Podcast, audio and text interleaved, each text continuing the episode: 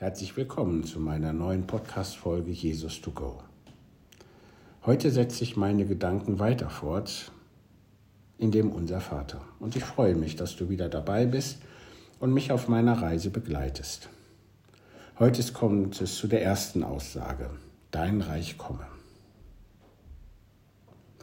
Die Menschwerdung Jesu begab sich in Bethlehem mit Sicherheit zur großen Verwunderung der Menschheit. Aber auch heute noch gibt es in vielen christlichen Gemeinden und Organisationen dieses Maranatha. Das ist ein altaramäisches Gebet um die Wiederkunft des Herrn. Übersetzt in unsere Sprache heißt es, komme Jesus. Viele Christen leben in dieser Nacherwartung, beziehen sich auf, das, auf die Verheißung auf das Versprechen, Jesus, ich werde wiederkommen und ich werde euch zu mir nehmen, auf dass ihr da seid, wo ich auch bin. Das Reich Gottes es existiert und es wird kommen. Das Reich Gottes ist zu vergleichen mit einem Schatz, der im Acker verborgen liegt. Oder, wie Jesus in einem anderen Gleichnis von der kostbaren Perle spricht, für die der Händler all sein Hab und Gut verkauft. Das Reich Gottes ist auch der Weizen, der neben dem Unkraut wächst. Und gegen das Unkraut müssen wir kämpfen. Das Reich Gottes aber ist auch Hoffnung. Es kommt jetzt, aber es ist noch nicht ganz da. Das Reich Gottes ist gekommen, Jesus ist Fleisch geworden, er ist Mensch geworden unter uns Menschen, er ist unter uns und schenkt uns Hoffnung für das Morgen. In seiner Aussage, ich bin bei euch alle Tage bis zum Ende der Welt. Das Reich Gottes können wir auch vergleichen mit einem Besitz. Es ist Wirklichkeit. Aber in dieser Naherwartung, dass er wiederkommt, um uns zu sich zu nehmen, dieses Maranatha, das darf auch in diesem Reich lebendig werden. Ja, es muss auch lebendig bleiben. Es gibt im Süden in Portugal eine Schule und die hat nach außen hin die Aufschrift I care. Übersetzt heißt es, ich kümmere mich. Ich kümmere mich. Das ist so das ganze Gegenteil des faschistischen, was geht mich das an? Und das sollten wir uns auch zu Herzen nehmen. Das ist auch eine wichtige Aufgabe, die wir haben, wenn es um das Reich Gottes geht. Denn das Reich Gottes erfordert auch unsere Mitarbeit. Jesus hat da so zwei kurze Gleichnisse gebracht. Einmal vom Samen, der von selbst sprießt, und das vom Senfkorn. Mit diesen Bildern aus der bäuerlichen Welt erklärt Jesus die Effizienz des Gotteswortes und die Voraussetzungen des Himmelreichs. Er zeigt uns mit diesen Gleichnissen auf, warum wir Grund zur Hoffnung haben und warum die Geschichte unser Engagement erfordert. Kommen wir mal auf das erste Gleichnis. In diesem ersten Gleichnis vom Samen, der von selbst sprießt, wird unsere Aufmerksamkeit auf die Tatsache gelenkt, dass der Same einmal in die Erde gelegt, aufgeht und sich von selbst entwickelt, ob der Bauer nun schläft oder wacht. Er hat Vertrauen in die innere Kraft des Samens und in die Fruchtbarkeit der Erde.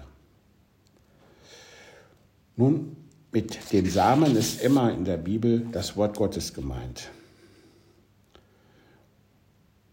Wie der einfache Same in der Erde Wurzel schlägt, so wirkt das Wort mit der Kraft Gottes im Herzen desjenigen, der es vernimmt. Das Wort Gottes hat er unserer Erde anvertraut und hat es jedem Einzelnen von uns angeboten.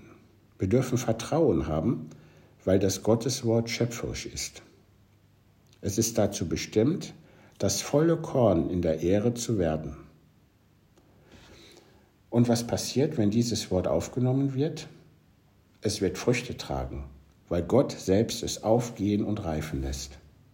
Auch auf Wegen, die wir nicht verstehen, auch auf eine Art, deren Wie wir nicht kennen. All das macht es doch deutlich, dass es immer Gott ist, der sein Reich wachsen lässt. Aus diesem Grund bitten wir, dein Reich komme.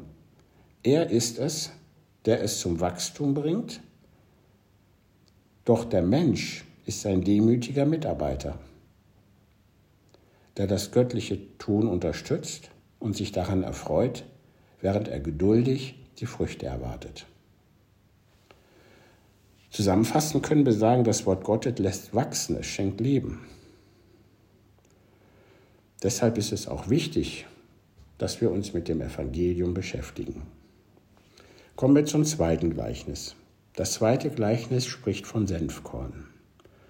Es ist das kleinste unter den Samenkörnern, aber es steckt doch so voller Leben.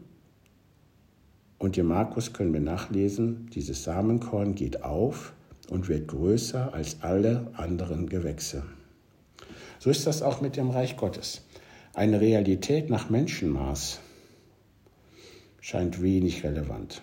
Um Zutritt zu finden, müssen wir arm im Herzen sein. Das heißt, wir dürfen uns nicht auf unsere eigenen Fähigkeiten verlassen, sondern auf die Kraft der göttlichen Liebe. Beide Gleichnisse enthalten für uns eine wichtige Lehre. Das Reich Gottes verlangt unsere Mitarbeit. Aber vor allem ist es Initiative und Geschenk des Herrn. Zusammenfassend, dein Reich Gottes komme. Der Sieg des Herrn ist sicher. Seine Liebe lässt jeden Samen des Guten aufgehen und wachsen, den es auf dieser Erde gibt. Das darf uns Vertrauen und Hoffnung geben, trotz aller Dramen, Ungerechtigkeiten und Leiden, die uns begegnen. Der Samen des Guten und des Friedens keimt und entwickelt sich denn es ist die barmherzige Liebe Gottes, die ihn reifen lässt. Ja, soweit ein paar Gedanken zu dem, zu der Aussage, in dem unser Vater, dein Reich komme. Ich wünsche dir, dass du dich in diesem Reich wohlfühlst, dass du deinen Platz findest, wo du mitarbeitest. Ich wünsche dir, dass du dieses Maranatha in deinem Herzen behältst, es wachhältst ja, und es ist großartig, wenn er auch verheißt, dass er die Zeit verkürzen wird. Um deinet und um meinetwillen. Dankeschön, dass du mich wieder begleitet hast auf dieser Reise. Ich freue mich auf das nächste Mal mit dir.